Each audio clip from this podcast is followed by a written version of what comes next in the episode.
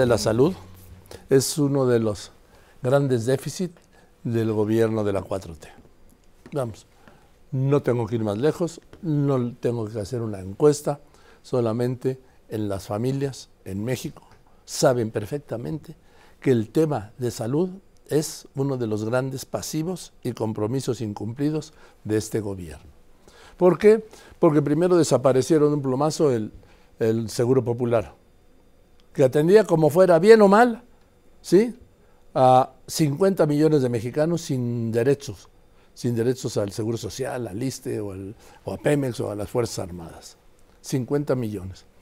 Y lo sustituyó por el INSABI, que no los atendió.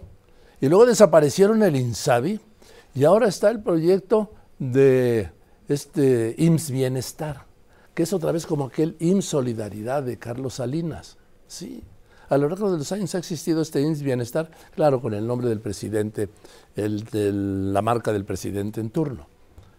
Pero el punto es que la salud es uno de los grandes problemas incumplidos, es una de las grandes ofertas incumplidas del presidente López Obrador. Y no solo eso, es cierto, ahora le están dando más a los adultos mayores y a ciertos grupos de la población, los programas selectos sociales del presidente López Obrador, pero ¿sabe qué? Que ahora como no tienen el seguro popular, les cuesta, les cuesta a ellos pagar medicinas, medicinas que escasean y que muchas veces no hay y también atenderse. O sea que ese ingreso, pues sí existe, pero va para médicos y medicinas. Yo le aprecio al doctor Julio, Julio Fren, rector de la Universidad de Miami, fue secretario de Salud de México. Querido Julio, ¿cómo estás? Buenas tardes. ¿Qué tal, Joaquín? Me da mucho gusto saludarte nuevamente. A ver, eh, hablaba yo del déficit en materia de salud de este gobierno, Julio. Sí, es muy correcto lo que decías. Este domingo antier en, el periódico Reforma, junto con mi colega Octavio Gómez Dantes, publicamos un artículo y calificamos cómo se está dejando la salud en México con tres palabras, desprestigiada, devaluada y despojada. Es decir, sobre todo la Secretaría de Salud, con un desprestigio enorme, una secretaría que llegó a tener una capacidad técnica enorme, tanto por el mal manejo de la pandemia, que ha dado lugar a uno de los peores resultados en todo el mundo, como por este fracaso del INSABI, reemplazar algo que, como decías, funcionaba, había mucho que arreglarle al Seguro Popular, pero destruirlo y reemplazarlo por algo mucho peor, al grado que lo tienes que cerrar los tres años, pues fue algo, algo mucho peor y se, y se desprestigió la capacidad de la Secretaría.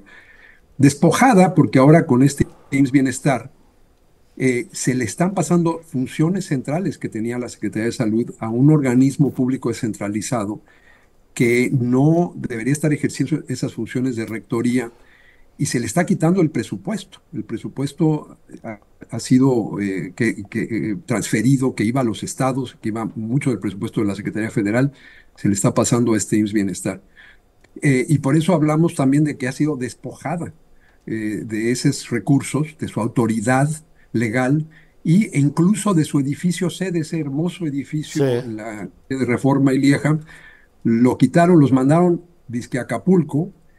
Eh, nunca realmente se mudó la secretaría ya en esta idea absurda de sacar las secretarías hacia, hacia, hacia, hacia los estados.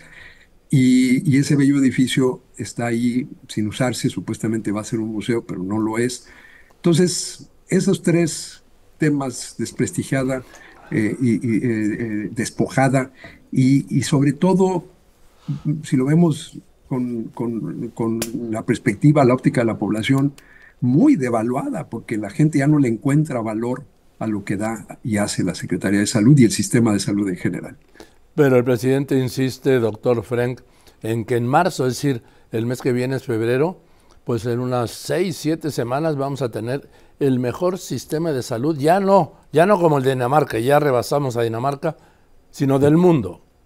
¿Es posible esto? No, no es posible.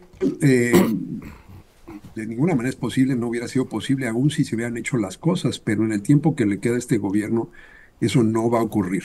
Este es el año del ocaso del actual sexenio, es cuando ya se está poniendo el sol, Eh, no es el momento de estar con nuevas ocurrencias como la megafarmacia, que es otra idea verdaderamente surrealista. Eh, la, y esa proclamación de que por decisión presidencial un sistema de salud se vuelve bueno, hace más, o abona más al desprestigio. Se devalúa la palabra presidencial cuando la gente va y tiene que hacer cola para todo, eh, no encuentra las medicinas. Como bien decías, esos aumentos de las transferencias en efectivo muy clientelares, por, por cierto, y con un objetivo claramente electoral, esas transferencias a las familias, una gran parte de eso se está usando ahora para pagar médicos y medicamentos. Entonces, eh, yo creo que hacer ese tipo de declaraciones o promesas, ya, ya la promesa que se hizo desde la campaña anterior fue incumplida. No solo no se cumplió, sino que hemos retrocedido enormemente. La esperanza de vida al nacer en México, por primera vez desde el fin de la Revolución Mexicana, cayó, bajó la esperanza de vida. Los niños que nacen ahora pueden esperar vivir menos años que los niños que nacían en 2019. Eso fue en gran medida por la pandemia y pasó en otros países, pero México tuvo uno de los mayores retrocesos. Perdimos 30 años de progreso. Regresamos de esperanza de vida de 2021 a la que había en 1991. E, eso no es un buen sistema de salud. No solamente no es el mejor, yo creo que cuenta ya entre uno de los peores del mundo. Ahora, eh, ¿cómo estaba antes y cómo está ahora la, expectativa de salud, de vida, perdón. Es decir, en, México, eh, como en muchas partes del mundo, eh, eh, la, esperanza, la expectativa de vida, sobre todo a partir del principio del siglo XX, empezó a subir gradualmente. En México hubo un retroceso durante la Revolución Mexicana, pero una vez que terminó, y además ahí fue la pandemia de influenza, una vez que pasó la fase armada de la Revolución Mexicana, todos los años había aumentos en la esperanza de vida. Esto se aceleró después de la Segunda Guerra Mundial con los avances de la salud pública, de la ciencia, la tecnología, como las vacunas. Es la primera vez en un siglo que en México perdemos años de esperanza de vida. Y no solo eso, Joaquín, indicadores que iban en el sentido correcto, como la mortalidad materna, el número de muertes maternas, mujeres que pierden la vida dando la vida. Había estado bajando ese número de mujeres que mueren en el parto o en el embarazo. Ha subido 30% las muertes maternas. Tenemos retrocesos en materia de vacunación. Estamos en cualquier momento vamos a tener brotes. Ya tuvimos un brote de sarampión enorme en el año 2020. No, no hablamos mucho, hecho, porque estábamos en la pandemia, en la otra pandemia, pero hubo una, una epidemia paralela de sarampión. En México, la última muerte por sarampión en nuestro país ocurrió en 1995. Ahora tenemos niveles de cobertura de vacunas que, que, hacen riesgoso que vuelva a surgir el sarampión e incluso que vuelva a haber muertes por sarampión. Cosas que ya no veíamos en México se han perdido. Entonces, por supuesto que el sistema de salud que heredó este gobierno tenía muchísimas cosas que arreglarle. Yo lo que creo que es trágico es que si no hubieran antepuesto esta obsesión de decir que todo lo que había antes estaba mal, este presidente tenía la legitimidad y el poder político para haber podido negociar, sobre todo con el sindicato del IMSS, y lograr realmente universalizar el IMSS. Pero esto que han hecho es crear un organismo separado del IMSS normal. Los servicios del IMSS regular, el IMSS ordinario, se han ido deteriorando. No es que sean de muy buena calidad, pero ahora tenemos un organismo separado, administrado por la misma entidad, que es el IMSS. El director general del IMSS preside el consejo directivo de este nuevo organismo en bienestar. Y esos beneficiarios del nuevo organismo no pueden ir a los mismos hospitales que los del IMSS ordinario. Esto es lo que yo he llamado un apartheid médico. Entonces, hoy tenemos servicios de segunda para los derechohabientes ordinarios, del, del IMSS ordinario, y servicios de tercera para los del IMSS Bienestar, totalmente separados. Unos no pueden ir a los, a los de los otros. Eso es una aberración en cualquier lugar del mundo. Yo no conozco otro país donde haya ese tipo de discriminación, en donde ciertos ciudadanos del país no pueden ir a instalaciones públicas tienen su propio sistema separado de menor calidad. Y no es que el otro sea de, mejor de, de mucho mayor calidad, es también malo, pero esto es peor. Entonces, eh, realmente estamos en una situación muy crítica y, yo creo que con la salud de la gente no se puede estar jugando con ocurrencias y con ideas medio cocinadas que se lanzan y con un discurso simplemente destinado a tratar de probar que lo que había antes estaba mal y al tratar de hacer esa prueba, lo que resulta es algo todavía peor de lo que había antes. Es que, a ver, la confirmación del fracaso se llama Insabi. Quizás si el presidente hubiera empezado, pues no sé, en el primer año, en el 19, con lo que señalas, doctor Frank, pues con el voto democrático, tenía con el respaldo mayoritario, muy mayoritario de los votantes, más del 53% de los electores votaron por él. Podía haber empezado quizás este proyecto Insolidaridad a partir de entonces, no en el penúltimo año. Sí, hay, hay una forma de unificar el sistema de salud alrededor del IMSS. De hecho, cuando a mí me tocó ser secretario de salud, en el Programa Nacional de Salud poníamos esa alternativa. En ese entonces no hubo el capital político para persuadir sobre todo al sindicato del IMSS de lograr esa universalización del IMSS. Simplemente no lo había. Ahora sí lo había. Hay una forma de hacerlo, que es un poco lo que hizo Costa Rica, que fue tomar a la gente que estaba excluida de la seguridad social y que el gobierno pagara su cuota obrero patronal, el equivalente, pero todos fueran tratados en el mismo sistema. Y eso sí, invertirle a ese sistema para que fuera de buena calidad. No se trataba nada más de agregarle millones de personas con la misma infraestructura, eso hubiera sido un desastre. Se trataba de invertir. Eh, en cambio de eso, el gobierno actual ha, recortado el presupuesto en términos reales, ajustando por inflación. El presupuesto prácticamente no ha subido. Lo que se ha hecho es mover bolsas. había un, fondo de protección contra gastos catastróficos, un fideicomiso del Seguro Popular. Ese se le expropió a la gente eh, porque ese era dinero que estaba reservado para pagar, por ejemplo, las medicinas de los niños con cáncer. Se quitó y eso se le pasó y ahora ese dinero acaba en manos del IMSS Bienestar. Pero es el mismo dinero, simplemente cambiando de bolsa. No ha habido un aumento real en, la inversión total y la inversión per cápita en materia de salud. Entonces, ahí empezamos mal. Eh, el dinero se ha destinado a lo que es muy rentable políticamente, electoralmente, y no a las inversiones de mediano plazo, que son las que se necesitan para mejorar un sistema de salud. A ver, doctor Frank, escuchemos esto de Maru Rojas, ¿sí? Maru.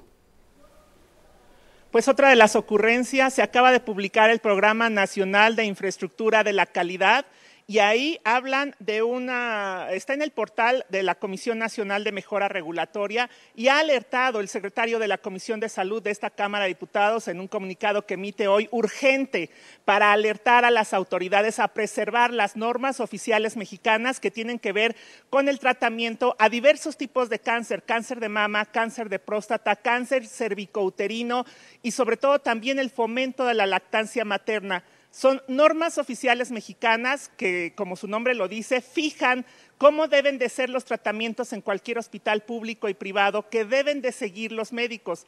Al desaparecer estas normas, intervienen incluso cuestiones de ética del personal de salud que puede no atender este tipo de enfermedades y con ello incrementar el número de muertes.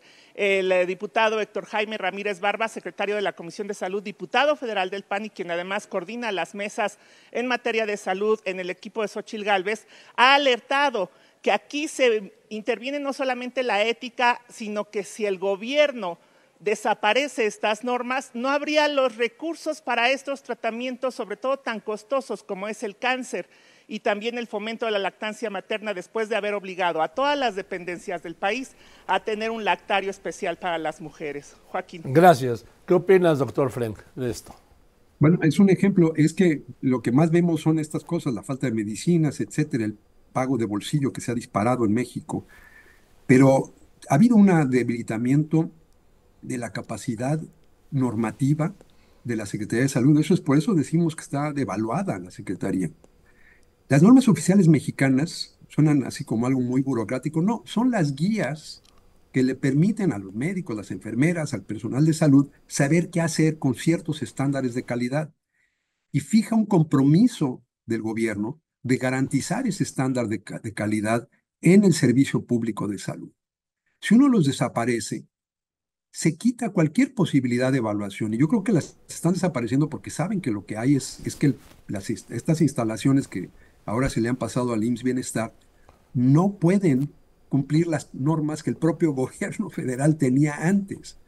Entonces, como no pueden cumplir las normas, en vez de invertir, eh, en vez de estar usando el dinero con fines eh, electorales y meterlo a la salud, eh, mejor desaparecen las normas para que ya vamos a dar atención ¿Pero qué significa esto? no estamos obligados. ¿Qué significa esto para nosotros? Yo no entiendo qué es desaparecer una norma, ¿qué significa?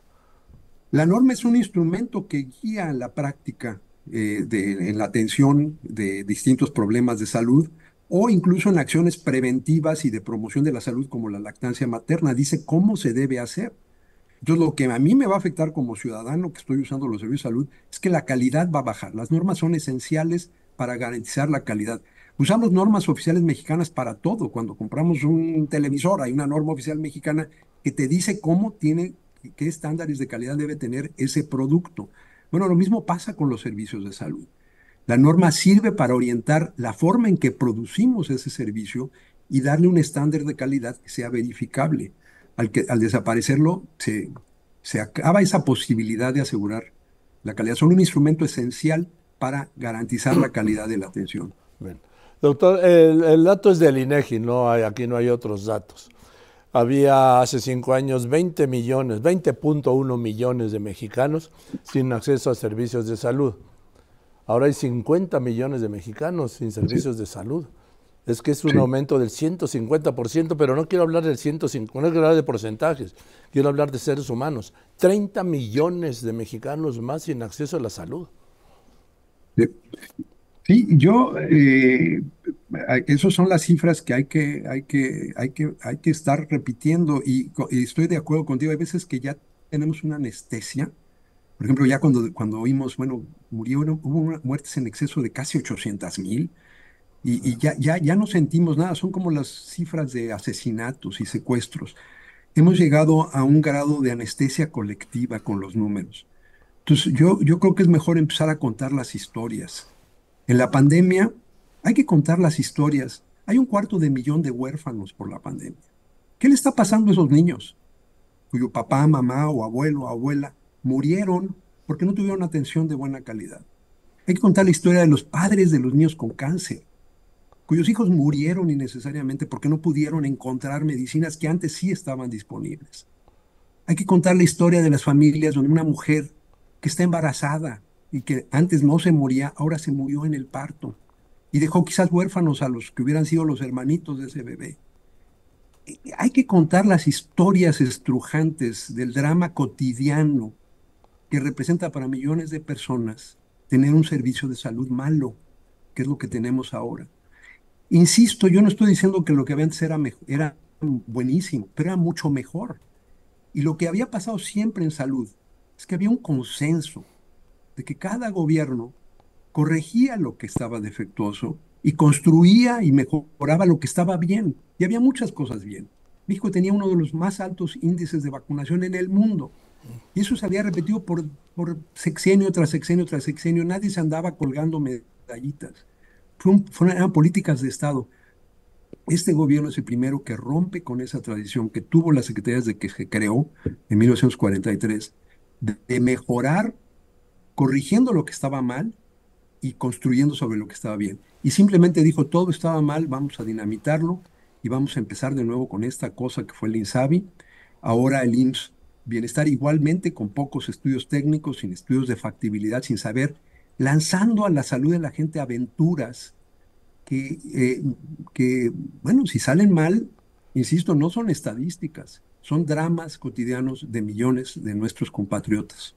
¿Esto tiene, tiene solución? Bueno, ¿tiene remedio? Tenemos que encontrar el remedio. El próximo gobierno, sea quien sea que lo encabece, tiene que instrumentar un programa de emergencia de 100 días, los primeros 100 días, para restaurar el abasto de medicamentos. Yo creo que la megafarmacia va a ser otra de estas ocurrencias que fracasaron. Entonces no, no va a mejorar. Hay que, hay que hacer un programa de emergencia para que haya medicinas. Restaurar los niveles de vacunación. Hacer un programa de emergencia para prevenir muertes maternas y revertir ese aumento de 30%. Fortalecer el sistema de vigilancia epidemiológica que en la pandemia nos agarró en curva.